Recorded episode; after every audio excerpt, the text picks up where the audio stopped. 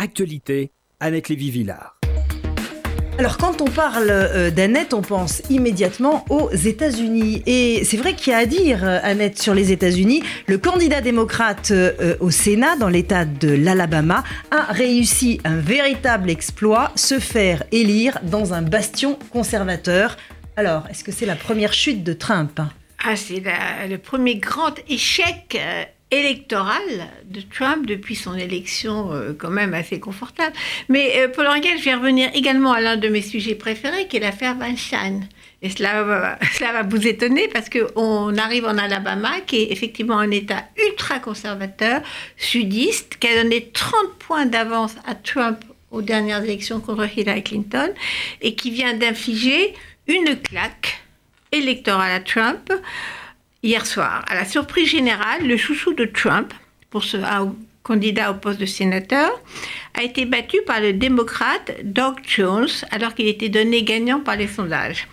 Le candidat soutenu par Trump, qui s'appelle Roy Moore, est une vraie caricature. C'est un chrétien fondamentaliste, juge en chef à la Cour suprême d'Alabama.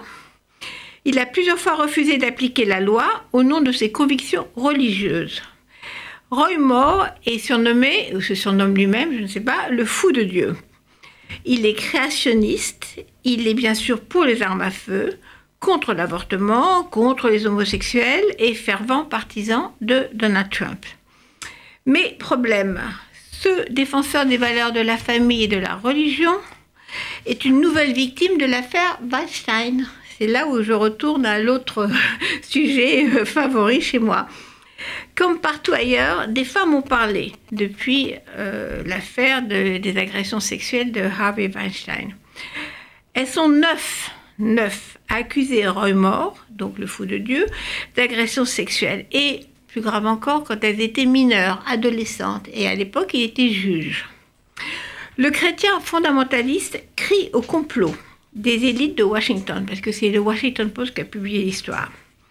Mais et il attaque euh, ces femmes en disant qu'elles sont des menteuses, etc., etc. Mais il y en a quand même neuf. Trump, jusqu'à la dernière minute, a soutenu Roy Moore.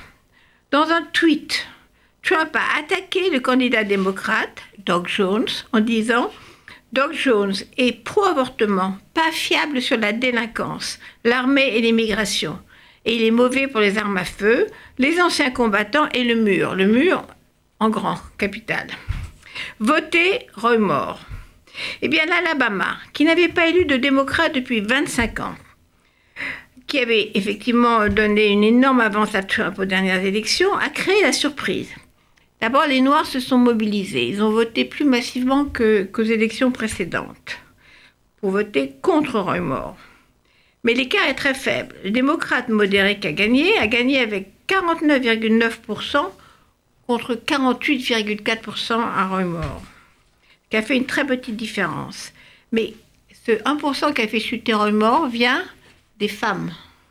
Les sondages euh, de CNN à la sortie des urnes ont 57% de femmes qui ont déclaré avoir voté pour Doug Jones. Et euh, alors donc 57% contre 43% seulement qui ont voté pour euh, le fou de Dieu. Donc le tsunami Weinstein a donc atteint même l'Amérique profonde du Sud. Les effets des agressions sexuelles d'Harvey Weinstein sont de plus en plus surprenants parce que l'échec de Roy Moore au Sénat fragilise Trump. Il n'a plus qu'un siège de plus que les démocrates. Aujourd'hui, 51 sénateurs républicains contre 49 démocrates au Sénat. Il suffirait donc qu'un sénateur ou sénatrice déserte le Parti républicain et Trump n'a plus de majorité. C'est un cataclysme, dit-on dans le Parti républicain, et en novembre prochain, on aura des élections de midterm et le vent aura peut-être vraiment tourné.